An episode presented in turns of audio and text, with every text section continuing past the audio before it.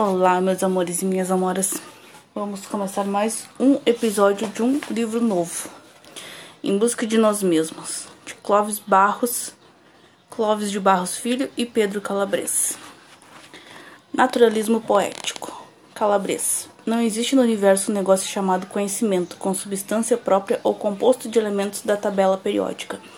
O conhecimento não tem matéria, nem energia, nem realidade física. Não está em lugar não está em algum lugar do universo esperando que os seres humanos o capturem, aprisionem e compreendam. O conhecimento é uma construção, uma produção humana. Prótons, nêutrons e elétrons, quarks são dados são dados a priori do mundo, fundamentos da natureza. D. Deixa eu virar a página aqui de acordo com o que sabemos hoje. Conhecimento é como descrevemos esses dados e os, integra os integramos em uma ou mais visões de como o mundo funciona.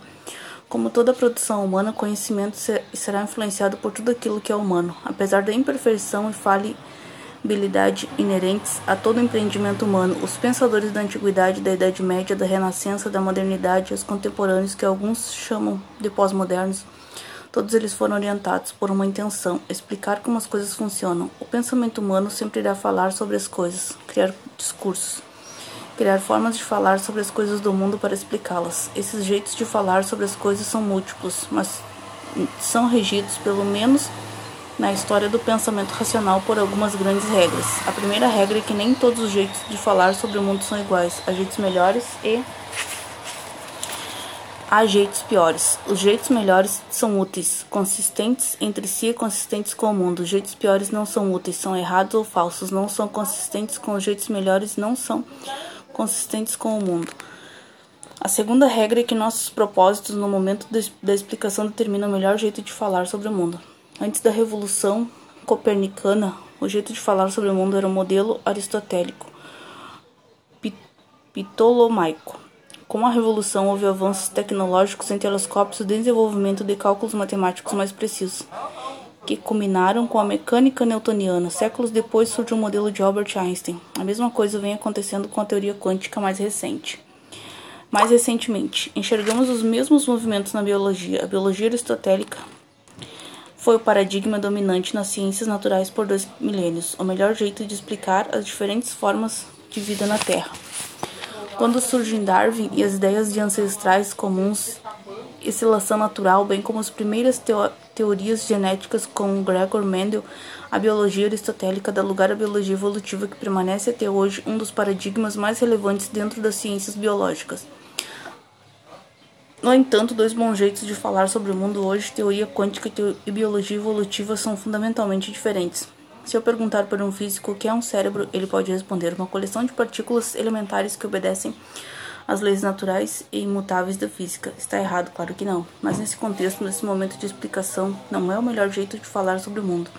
Aqui é mais útil, mais coerente dizer que o cérebro é o órgão central do sistema nervoso em todos os vertebrados e muitos invertebrados, operando como uma máquina bicomputacional que evolui de acordo com o processo de seleção natural para que os organismos respondam de formas biologicamente mais vantajosas aos desafios impostos pela natureza, garantindo maior probabilidade de sobrevivência e procriação. Podemos dizer que essa é uma perspectiva poética do entendimento do mundo, pois admite múltiplas formas de falar sobre ele, formas mais ou menos úteis dependendo do contexto, do momento da explicação.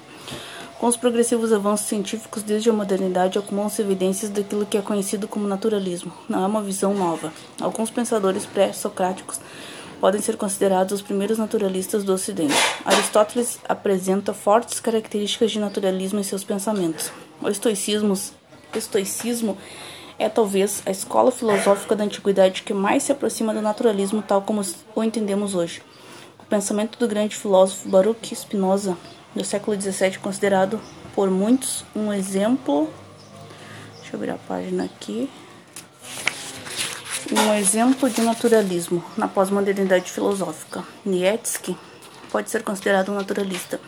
O naturalismo é hoje o modus operandi padrão da ciência. Todos os grandes paradigmas científicos vigentes são naturalistas. O que significa naturalismo hoje? Três coisas. Primeira, que só somos capazes de compreender o mundo, o mundo natural. Segundo, que O mundo evolui de acordo com padrões inquebráveis das leis da natureza. Terceira, que a única forma confiável de aprender sobre como o mundo funciona é observando seu funcionamento. Essa observação do não é meramente passiva. Muitas vezes exige posturas ativas como intrincados experimentos científicos. As ideias de Albert Einstein, Carl Sagan, Lawrence Krauss, Leonard Denou, Mikio Kaku, Neil deGrasse Tyson e Stephen Hawking são naturalistas. Recomendo ao leitor que procure textos, vídeos e livros desses grandes pensadores, com exceção de Einstein.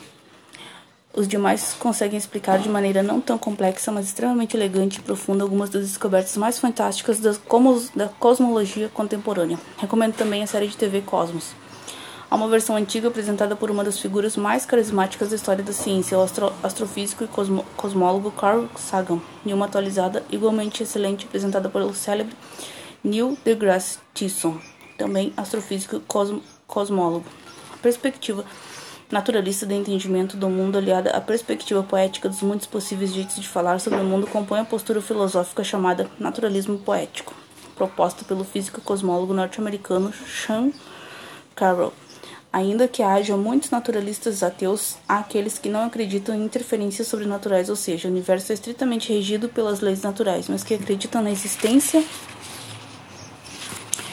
de uma força superior por trás da complexidade absurda e maravilhosa que rege o cosmos. Essa postura é conhecida pelo deísmo, pelo deísmo.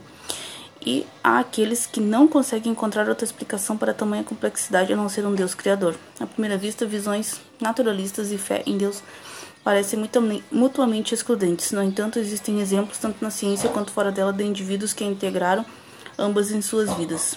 Galileu Galilei e Isaac Newton são dois pensadores que fizeram isso. Uau! Então, por hoje é só. Amanhã nós voltamos com mais um pouco de ciência, de neurociência, física quântica e estoicismo no capítulo 6 desse livro aqui, Em Busca de Nós Mesmos. Uh, e se você não me segue lá no Instagram, já segue lá, Alexandra Silva 983. Lá eu faço lives de motivação todos os dias, meio-dia, e sempre tem conteúdo bacana e muito legal para você. Beijo no seu coração, sucesso e êxito milionário a todos nós, em nome de Jesus.